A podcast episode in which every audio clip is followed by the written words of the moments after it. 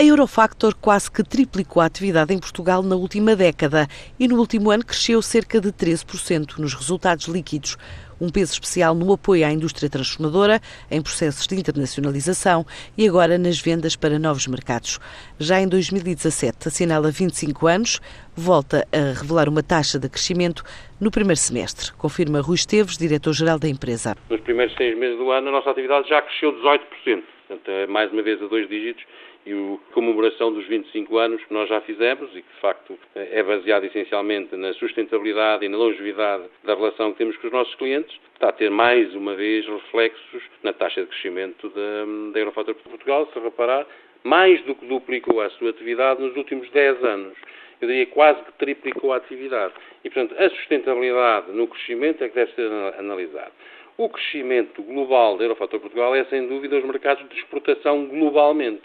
Da Eurofator Portugal, do total de atividade da Eurofator Portugal, 70%, cerca de, é dedicado aos mercados de exportação. Mas desses 70%, mais de metade ainda continuam a ser os mercados tradicionais. A indústria transformadora é o setor com maior peso no volume de negócios da empresa e, após a crise, a procura de novos clientes e a concretização de operações de factoring de exportação também passa por mercados como Marrocos, Polónia, República Checa e o Chile, apesar da França se ter destacado no último ano. Na decomposição da nossa atividade, a grande fatia do nosso negócio está junto da indústria transformadora. Isto relativamente a 2016.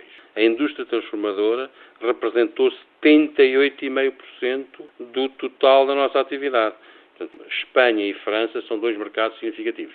A Alemanha também é um país com muita procura, Uh, mas efetivamente uh, o mercado que mais cresceu foi o mercado francês, para nós, em 2016. Uh, eh, os mercados como Polónia, como República Checa, também contribuíram, dado que de facto anteriormente tinham uma expressão pouco significativa, mas continuamos a ter ainda grandes percentagens de crescimento de exportação para os mercados tradicionais.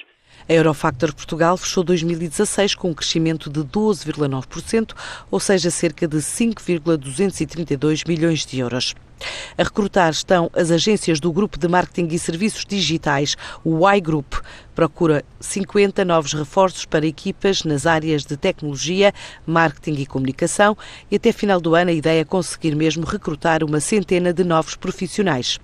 A Science for You começou a exportar brinquedos científicos para 10 novos países: Marrocos, República Dominicana, Letónia, Estónia, Eslovénia, Croácia, Sérvia, Taiwan, Rússia e Bielorrússia, as novas localizações da empresa portuguesa produtora de brinquedos educativos. O primeiro semestre deste ano terminou com um crescimento de 46% em todo o grupo, face a igual período de 2016. 60% é referente à exportação.